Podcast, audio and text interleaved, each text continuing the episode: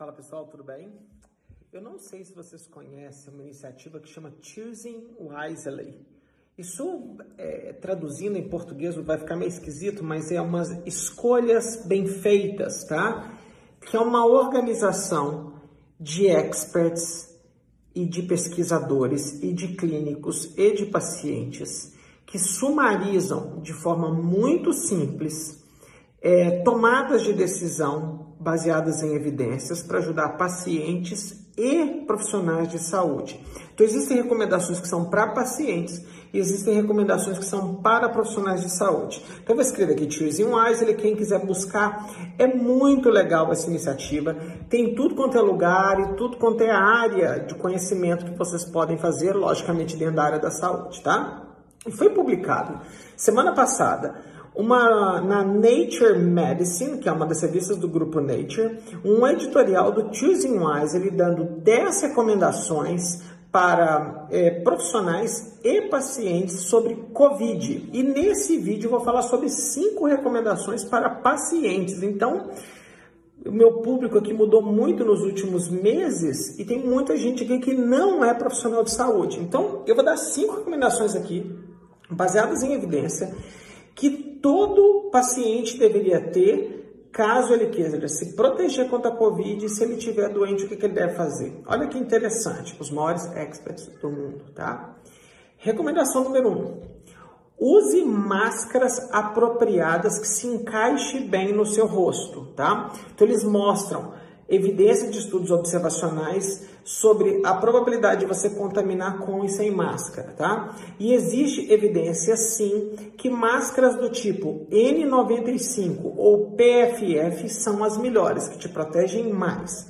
Se você não tem dinheiro ou não tem acesso PFF N95, você deve utilizar duas máscaras cirúrgicas, tá bom? E em último caso, máscaras de pano, tá? Mas a máscara de pano é melhor do que nenhuma máscara. Então, na ordem de baixo para cima, máscara de pano, uma máscara cirúrgica, duas máscaras cirúrgicas ou N95 e PFF, tá? Essa é a primeira. Dois, Evite lugares onde tem muitas pessoas, especialmente se for ambiente fechado, tá bom? Evite, tá? Cinema, academia e por aí vai, tá? Shopping center, essas coisas todas. Cuidado com isso. Se você for sair para algum lugar, tente ir para locais abertos, entendeu? E aqui no Brasil a gente tem um milagre que eles fecham um parque e abrem shopping center, vai entender. Então, baseado em evidência, numa meta-análise de nove estudos, você consegue observar que quanto mais aberto o ambiente for, quanto mais alto o pé direito for, menos risco de pegar Covid você tem. Três, se você tiver qualquer sintoma parecido com uma gripe, você deve fazer duas coisas. Primeira, nessa ordem, se isolar. Então, se você começou a ter sintoma gripal, você não deve trabalhar, você não deve ir para a escola. Se seu filho está com o nariz escorrendo, ele não pode ir para a escola, tá? E testar e testar com o PCR. E dependendo do que der esse teste ou não der, você pode voltar à sua vida, à sua vida normal ou não se isolar por mais tempo, tá bom?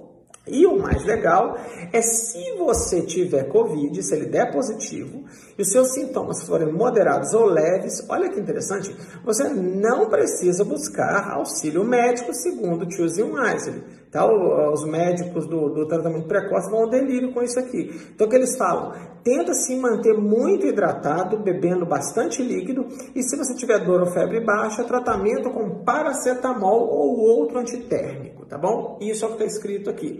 Se você puder monitorar temperatura e saturação melhor, saturação começa a complicar, quem tem grana pode comprar no Mercado Livre um oxímetro para saber quanto que você está saturando de oxigênio, tá bom?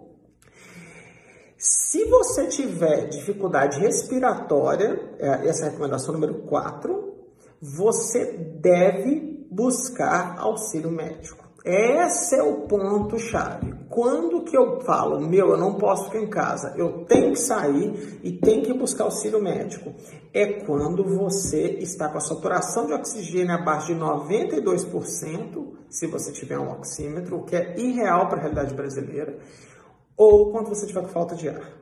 Tá? Então, você começou a ter falta de ar, tem que procurar auxílio médico, beleza? E cinco, vacine-se no momento em que chegar a sua vez, não, não pensa, não doe sua dose para outras pessoas. Vacine, faça o esquema vacinal completo, mesmo se você tiver tido Covid no passado. Entendeu? Então, essas são as cinco recomendações para o paciente. Use máscaras bem ajustadas, de preferência N95 e PFF. Evite locais muito cheios de gente, principalmente se for é, local fechado. Isole-se e teste busque auxílio médico caso você sinta falta de ar, vacine-se o quanto antes, assim que você for chamado, mesmo se você tiver pegado o Covid. Está publicado na Nature Medicine, feito pela iniciativa Choosing Wisely. Se tem algo que é mais baseado em evidência do que isso, eu desconheço, tá bom? Amanhã eu venho com as cinco recomendações para profissional de saúde. Um abraço.